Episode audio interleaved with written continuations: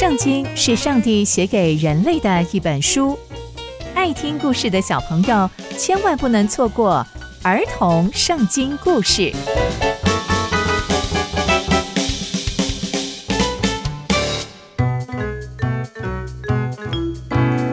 各位亲爱的大朋友、小朋友们，大家好，我是佩珊姐姐。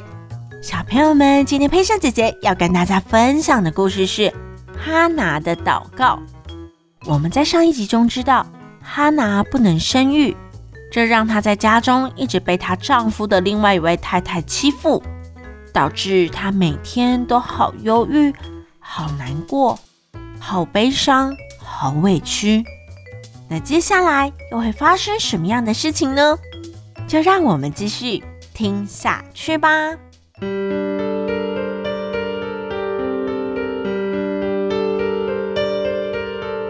以利加拿带着一家大小来到示罗敬拜上帝，哈拿就在示罗这个地方吃了祭司的肉后就起来，但他心里非常非常的愁苦，接着就向上帝祷告，而且是流泪祷告，并且许愿说：“万军之耶和华，你若看顾使女的困苦，纪念我。”而且，如果神啊，你没有忘记我的话，求你赐给我，赐给你的使女一个儿子，我一定会把他的一生都献给你，不剃他的头。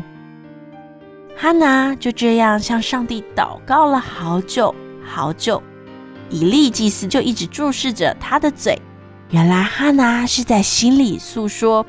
只看见他的嘴唇在动，却听不见他的声音，因此以利就以为她是一个喝醉的女人，就对她说：“哈拿，你要醉到几时呢？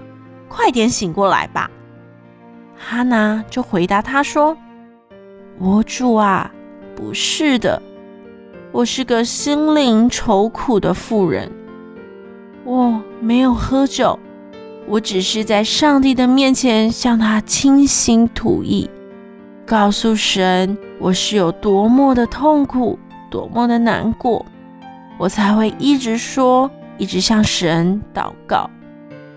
以利看见哈拿的难过，就向他说：“哈拿，你平平安安的回去吧，愿上帝听见你的祷告，并且听见你所求的，并把它赐给你。”哈拿就说：“真的吗？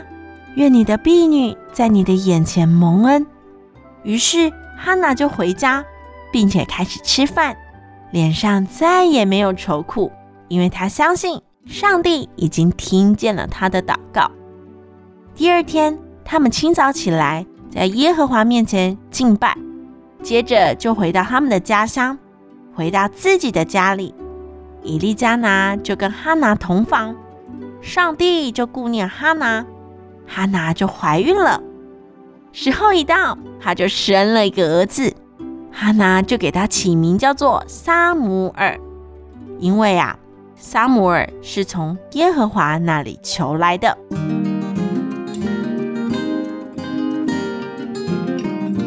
从今天的故事，我们知道哈拿终于怀孕生子，并且是因为上帝听见了她的祷告。